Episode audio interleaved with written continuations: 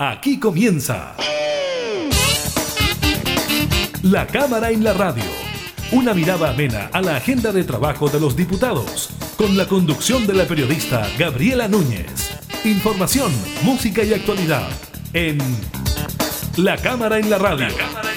Por Radio Cámara de Diputados de Chile.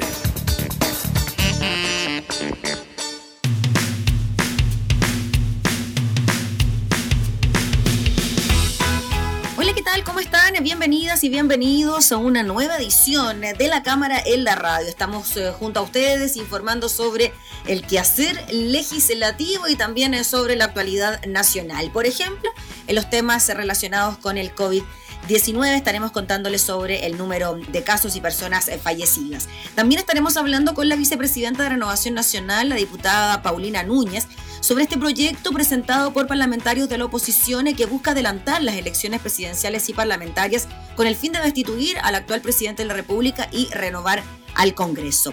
También le estaremos comentando sobre el anuncio del gobierno de mantener el ingreso familiar de emergencia para las zonas que se mantienen en cuarentena y también la conmemoración en el día de hoy del Día de la Eliminación de la Violencia contra la Mujer. Iniciamos entonces la cámara en la radio.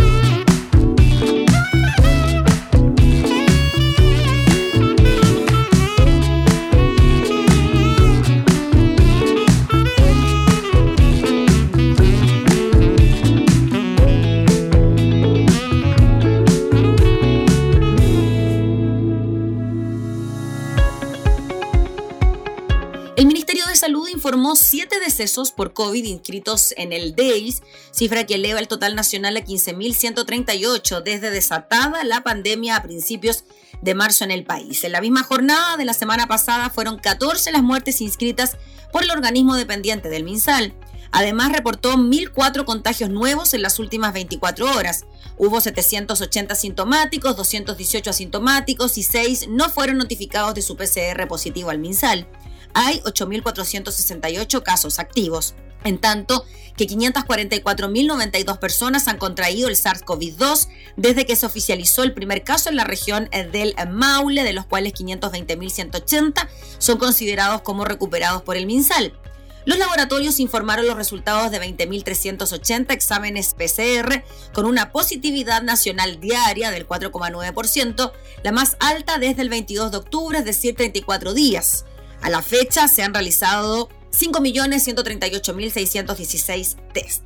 Los pacientes internados en las UCI son 700, de los cuales 540 están conectados a ventilación mecánica.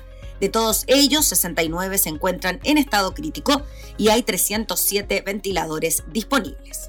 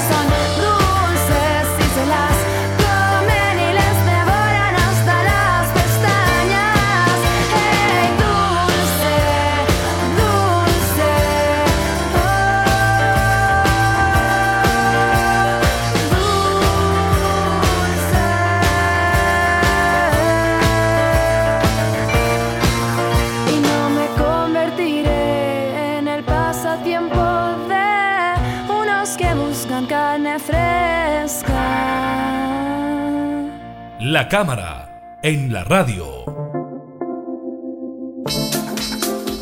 Durante esta semana, un grupo de parlamentarios de la oposición ingresaron un proyecto de reforma constitucional que plantea adelantar las elecciones parlamentarias y presidenciales desde noviembre del 2021 a abril del 2021. Vamos a conversar de este tema con la diputada Paulina Núñez, vicepresidenta de Renovación Nacional. ¿Cómo está, diputada? Muchas gracias por recibirnos. Muy bien, Gabriela. Muchas gracias a ustedes por este espacio. Y bueno, eh, salimos con mucha fuerza y claridad a rechazar este proyecto porque obviamente que estamos frente a un proyecto golpista, antipatriota, y antidemocrático. O sea, aquí estamos hablando de pegarle un portazo a millones de chilenos y chilenas que se levantaron, fueron a las urnas, votaron por una, esa, por una opción, por este gobierno, y hoy día, más allá de la evaluación que uno pueda hacer, que lo esté haciendo bien, que lo haya hecho mal, que haya cumplido un programa, que se haya entregado a otras solicitudes o demandas, tiene que terminar su periodo, porque esa es la democracia pura elegir por, en este caso, cuatro años a quién va a gobernar el país y no después tratar de hacer un golpe de Estado blando, como lo definimos, es decir, sin acciones violentas, pero eh, con conspiraciones incluso, eh, o con otras acciones, como en este caso, ¿cierto? Este proyecto de ley, buscar desestabilizar un gobierno y producir su caída. Y eso, más allá de la figura del presidente Sebastián Piñera, si hubiese estado la presidenta Bachelet o el que venga en un próximo gobierno, lógicamente que es un golpe a la democracia y un portazo a quienes fueron a escoger democráticamente eh, quién queríamos que gobernara durante estos cuatro años el país. Diputada, y desde el punto de vista práctico, por ponerlo como ejemplo, el hecho de adelantar una elección que se va a hacer en el mes de noviembre al mes de abril ¿Cuál sería el cambio sustantivo que podría existir en un gobierno o en una democracia con un proceso de elecciones que finalmente se va a realizar sí o sí en algunos meses después? Bueno, en lo práctico, si alguien me dijera que el país eh, va a generar más empleo, que eh, vamos a, producir eh, mayor inversión, que, qué sé yo, que las demandas sociales históricas que aún no han tenido respuestas van a tener respuestas de un día para otro, eh, claro, uno podría decir, ah, fantástico, ¿cierto? Pero lo único que vamos a producir acá es no solamente quebrar la democracia, pegarle el portazo a la representatividad, a los chilenos y chilenas que cogieron una opción, sino que también terminar como un país bananero. O sea, eh, lo que vimos en Perú, van cambiando los presidentes día tras día sin producir certeza, estabilidades que son tan necesarias para dar respuesta a todo lo que dijimos recién a la generación de empleo, a la inversión incluso desde afuera del país para precisamente poder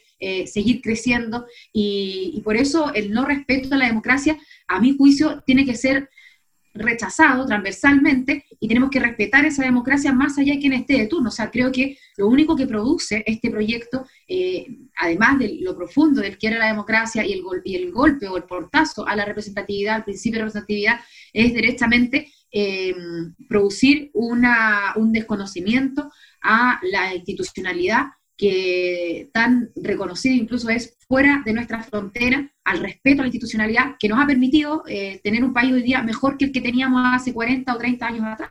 Diputada Paula Núñez, y el argumento desde la oposición que se da, ¿no? Como eje central primero el plebiscito, donde el 80% dijo sí a una nueva constitución y además en contra de que sea parte del Congreso quien elabore esta constitución. Y el otro argumento que se da también y que se da después de que el gobierno anuncia el proyecto del retiro alternativo del 10%. ¿Qué le parece que se hayan tomado estos dos hechos puntuales para finalmente presentar este proyecto? No, yo creo que aquí hay algunos buscando excusas. Lo vimos ayer también buscando excusa para censurar la mesa, buscando excusa para que el presidente se vaya, buscando excusa incluso para que el Parlamento que redució a la mitad, buscando excusas, buscando excusas para qué, para producir o, desestabilizar el gobierno, el Congreso, las instituciones, y por qué no decirlo al país. Por eso no es exagerado cuando uno habla de un golpe de Estado blando, porque no es con violencia, no es con acciones frontales, sino que es con distintas acciones o hechos. De hecho, yo los invito a que lo googleen, incluso está, está definido en Wikipedia que lo que es un golpe de Estado blando. Buscan desestabilizar las instituciones, desestabilizar el gobierno, por ejemplo, en este caso, para producir su caída. Frente a eso surgen dos opciones, o una dictadura o una anarquía. Y por lo tanto el quiebre a la democracia. Y en eso creo que no pueden haber dos miradas, dos visiones, dos respuestas eh, o ideologías que se logren instalar. Tiene que haber una sola línea. Y por eso yo valoro, yo valoro ayer, por ejemplo, la actitud de la democracia cristiana. Valoro incluso la actitud, incluso del alcalde Jaue, y lo voy a decir, valoro la actitud, obviamente, de eh, distintos candidatos presidenciales que han salido con claridad a decir que esta no es una buena idea, eh, transversalmente y que, por supuesto, es gravísimo para la democracia en nuestro país. Así que prefiero incluso, Gabriela, quedarme con esto, con ese rechazo transversal, valorarlo, por supuesto, nosotros como parlamentarios oficialistas y pegar un portazo directamente, hablar las cosas como son. Prefiero quedarme con eso. Valoro que transversalmente eh, hayan salido voces de todos los sectores a rechazar esta propuesta, porque lógicamente que todos vemos que aquí, si no es la democracia, son estas otras dos alternativas que por supuesto espero que todos rechacemos. Ahora, ¿qué hay detrás de esta propuesta? Yo no creo que hayan parlamentarios ilusos.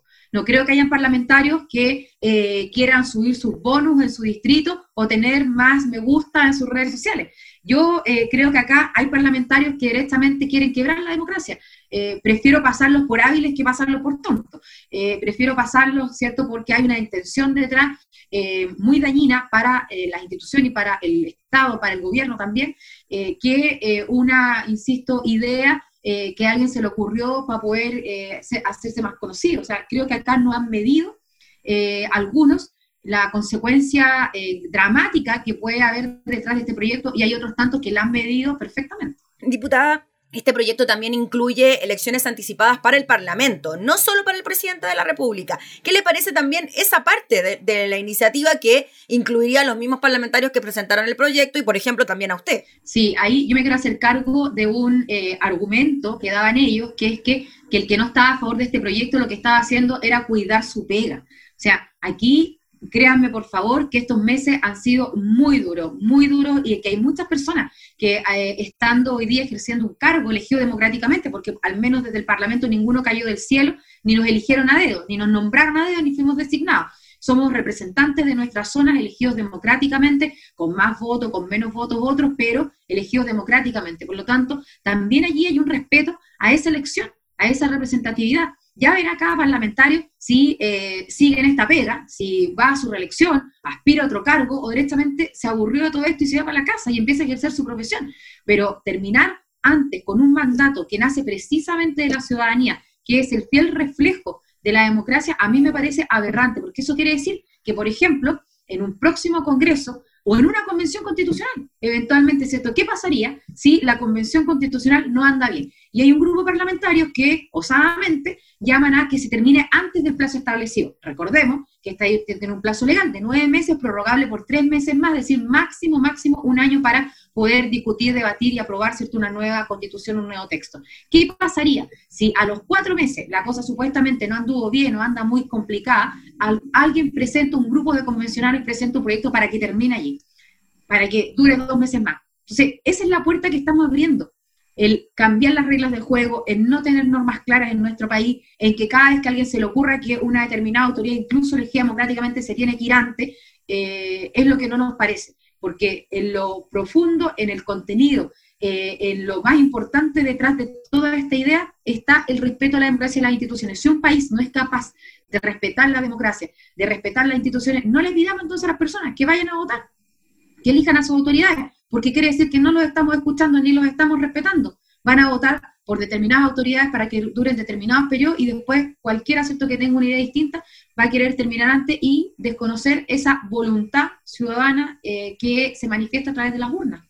Y en relación, diputada, a lo que nos comentaba de cambiar las reglas del juego, y ya que mencionó el tema de la convención constituyente, ¿qué le pareció esta iniciativa surgida también desde la oposición que buscaba cambiar la norma de los dos tercios para la aprobación de las normas de la misma constituyente? yo creo que em, primero eh, valoro que haya durado poco. Nosotros la verdad es que le estamos pidiendo al diputado Matías Walker, que es el presidente de la Comisión de Constitución, que lo ponga en tabla, porque también me gustaría ver eh, cómo vota cada parlamentario si hay alguien que todavía se le pasa por la cabeza eh, desconocer o cambiar directamente las reglas del juego cuando eh, estamos a mitad de partido. Nosotros hicimos un acuerdo el 15 de noviembre. Yo participé representando mi partido, éramos cuatro representantes de Renovación Nacional en esa madrugada del 15 de noviembre y lo hicimos con plena convicción. Luego participamos también de toda la campaña, en mi caso yo estuve por el apruebo, por ejemplo, para poder tener un plebiscito nacional seguro y participativo, porque acordémonos que fue una elección además en plena pandemia y que las personas pudieran decidir si avanzamos o no en ese proceso. Y hoy día, cuando ya estamos a puertas de inscribir candidatos, el 11 de enero, de inscribir candidatos a la convención, salen algunos que ni siquiera fueron capaces de sentarse a la mesa porque la diputada Vallejo y el Partido Comunista, digamos las cosas como son, se pararon de la mesa, no creyeron, no en nosotros, en los dirigentes de los partidos políticos, no creyeron en la democracia, no creyeron que el pueblo iba a ser capaz de, en un plebiscito nacional, decidir si quería o no una nueva constitución. En eso no creyeron. Y luego, con esta más de 7 millones y medio de chilenos y chilenas que participaron, se suben al carro entonces de la victoria y dicen directamente que no les parecen las reglas acordadas y votadas indirectamente en un plebiscito para poder avanzar, porque las personas que votaron, por ejemplo, por la prueba para que iniciáramos este proceso, saben que eh, se discutió mucho, fue uno de los puntos que más se difundió, se van a requerir dos tercios para poder aprobar todas las reformas eh, constitucionales o los textos nuevos en esta, en esta nueva constitución. Así que me parece eh, tardío, me parece además eh, un poco arrogante desde el punto de vista de que no fuiste capaz de estar en el acuerdo y hoy día quieres cambiar lo acordado. Y por supuesto, me parece que, que, duró menos que un suspiro porque lógicamente que vimos también cómo desde la oposición le quitaron el piso inmediatamente a esa idea levantada por la diputada Bayer. Finalmente, diputada Paulina Núñez, en relación al proyecto de, la de, adelantar las elecciones, ¿le ve usted futuro a esta iniciativa? ¿Cómo ve las votaciones? ¿Si se pone o no se pone en tabla? ¿Si se puede discutir? ¿Cómo lo ve usted? A mí me encantaría que se pusiera en tabla y se discutiera, por las razones que ya dije, ¿cierto? A ver quién está dispuesto a quebrar la democracia y quién no. Pero no le veo futuro y por eso valoro que transversal. ¿El de adelantar las elecciones? ¿Es el del primero que estábamos hablando? Sí, ningún futuro. Mm. O sea, ningún futuro. Eh, Creo que el haber salido transversalmente desde candidatos presidenciales de la oposición hacia abajo, distintos parlamentarios, senadores, en fin, que normalmente, ¿cierto?, no, no, no comulgan con el gobierno, no les cuesta lograr acuerdos, pero que en esta, en esta idea, en esta pasada, en esta propuesta, salieron directamente a rechazar esa idea, me hace pensar, y por eso, ¿cierto?, te respondo que no veo que tenga ninguna posibilidad de avanzar, ni menos que se apruebe una aberración como esa, porque todavía hay personas que piensan en la democracia y no en el Twitter. Muy bien, pues diputada Paulina Núñez, le agradecemos enormemente por el contacto. Estaremos atentos entonces a lo que pueda ocurrir en estas movidas semanas en el quehacer legislativo. Así que muchas gracias por su tiempo. Gracias a ti, Gabriela, que estés muy bien. Chao.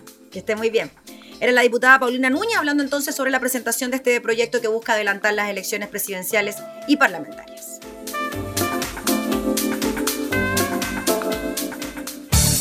Información parlamentaria, entrevistas, música y actualidad. Todo esto y mucho más en La Cámara en la Radio. La Cámara en la Radio. Con la conducción de la periodista Gabriela Núñez.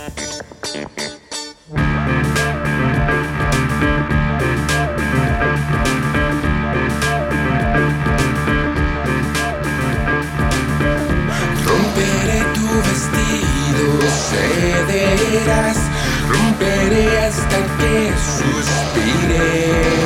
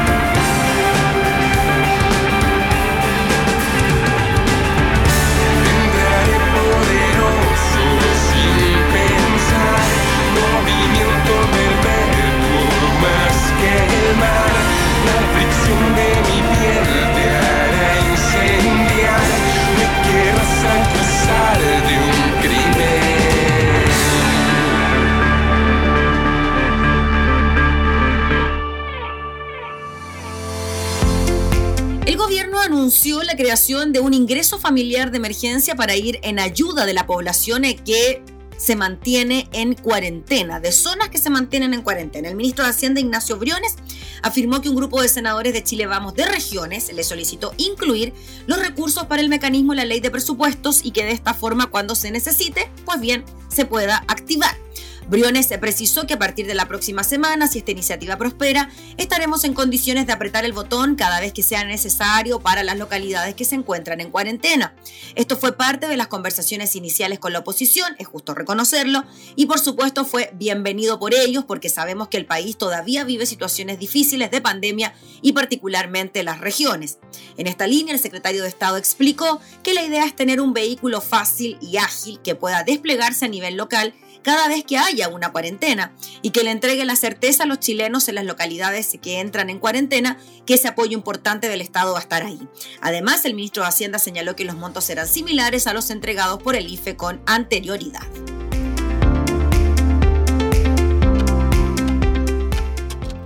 Día largo y solo quiero llegar y contarte todo lo que me pasó hoy. Todo es parte, no soy del mejor humor, pero si me das tu amor, estaré mejor. Aunque llegaré cansada del mal día que tuve hoy. Y los brazos tuyos van a cambiar mi frío por calor. No importa si en todo el día no te dice que vas a venir y podré dormir donde sea que tú te quieras dormir. Sin ti las noches son frías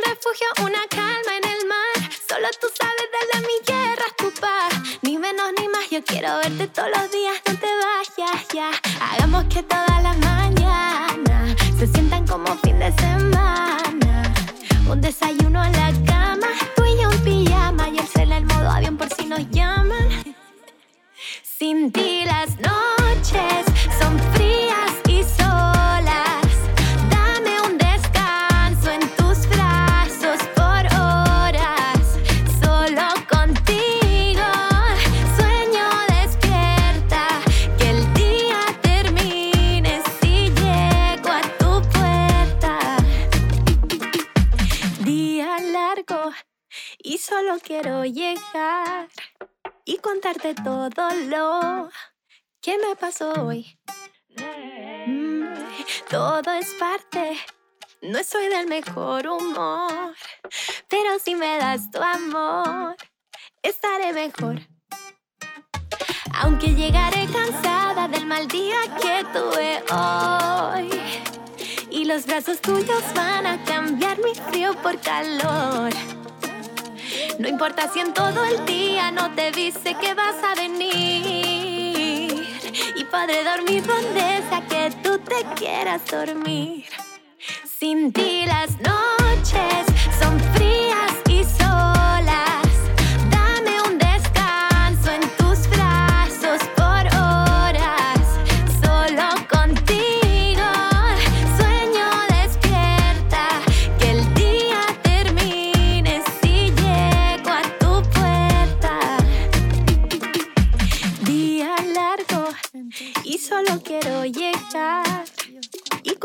todo lo que me pasó hoy. La cámara, la cámara en la radio. En la radio. Hoy es el Día Internacional de la Eliminación de la Violencia contra la Mujer y los datos son concluyentes. ¿ah? Este año las mujeres víctimas de violencia están más expuestas a sufrir agresiones. La pandemia las obligó a mantenerse confinadas con sus victimarios y de hecho las llamadas para pedir ayuda aumentaron en un 183% en comparación con el año 2019. ¿ah? Esta información aparece publicada hoy en el diario El Mercurio, donde también trae una entrevista a la ministra de la Mujer, Mónica Salaquet. Y ese punto, dijo la ministra, nos tiene muy preocupadas y muy ocupadas frente a eso y con motivo de la conmemoración del Día Internacional de la Eliminación de la Violencia contra la Mujer, que se realiza cada 25 de noviembre. La ministra presentó la campaña No Más, que contempla un encuentro con víctimas y el llamado a incluir a toda la sociedad. Queremos, dijo, que nadie sienta que esta violación a los derechos humanos de las mujeres no es también su responsabilidad. La ministra Salaqueta afirmó que este año fortalecieron los canales para pedir apoyo, como el número 1455, y otras alianzas para denunciar en las cajas vecinas o planes piloto con municipios y reconoce que la pandemia cambió completamente la realidad. Se le pregunta en una entrevista del diario El Mercurio, usted es la tercera ministra de la Mujer en este gobierno, ¿por qué ha sido difícil consolidar a una persona a cargo de la cartera? Y la ministra responde, creo que hoy estamos viviendo momentos complejos donde lo único cierto es la incertidumbre, momentos donde las demandas ciudadanas son cada día más altas, pero también hay menos tolerancia. Y agrega, erradicar la violencia de género no es un trabajo de un mes ni de un año, le insisto, requiere un cambio cultural profundo por parte nuestra, de los ciudadanos, pero también es un cambio cultural institucional. La ex diputada y ex subsecretaria de Turismo dice que el feminismo tiene varios matices, pero ella lo define como garantizar la igualdad de derechos y oportunidades de las mujeres en relación a los hombres y afirma que se declara feminista bajo esa mirada. Se le pregunta entonces si hablando de esos matices, cómo valoraría su relación con otros grupos feministas que hay en el país. Y ella responde, yo he invitado a todas las organizaciones de la sociedad civil a dialogar y están bienvenidas en este ministerio. Te diría, dijo la ministra, que hoy son tantas las urgencias y las respuestas que necesitamos las mujeres que más bien yo he visto un espíritu de colaboración. La ministra destaca que para poder erradicar la violencia contra la mujer se requiere más participación del Estado. Ni aquí ni en ninguna parte del mundo, dijo Mónica Salaquet, un ministerio es capaz de erradicar solo la violencia contra la mujer. Vamos a ser capaces en la medida que yo comprometa a otras instituciones, a otros ministerios, a los profesores y profesoras, cómo manejan las conductas dentro del aula de clases desde temprana edad, agregó la ministra, que los médicos cuando vean a una mujer moreteada tres veces en un mes nos contacten, a los jueces, con qué mirada emiten, a los fiscales que entienden por el sentido de urgencia que una mujer que está siendo golpeada y va a denunciar no puede esperar tres meses. Esa es la labor más importante. Además, asegura que ahora se enfocará en trabajar el tema de la prevención. Creo que en Chile, dijo la ministra, en la última década hemos avanzado bastante en atención, pero no hemos sido capaces de hacer un trabajo profundo en la prevención.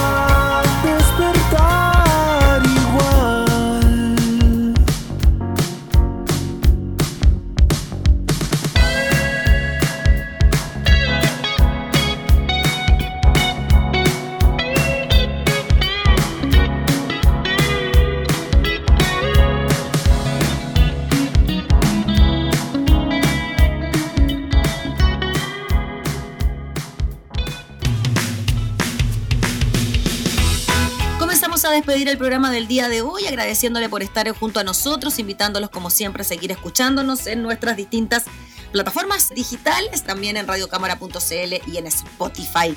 Nosotros nos volvemos a reencontrar, que esté muy bien, hasta entonces. Hemos presentado La Cámara y la Radio, una mirada amena a la agenda de trabajo de los diputados. La Cámara en la Radio, con la conducción de la periodista Gabriela Núñez. Información, música y actualidad en Radio Cámara de Diputados de Chile, acercando las leyes.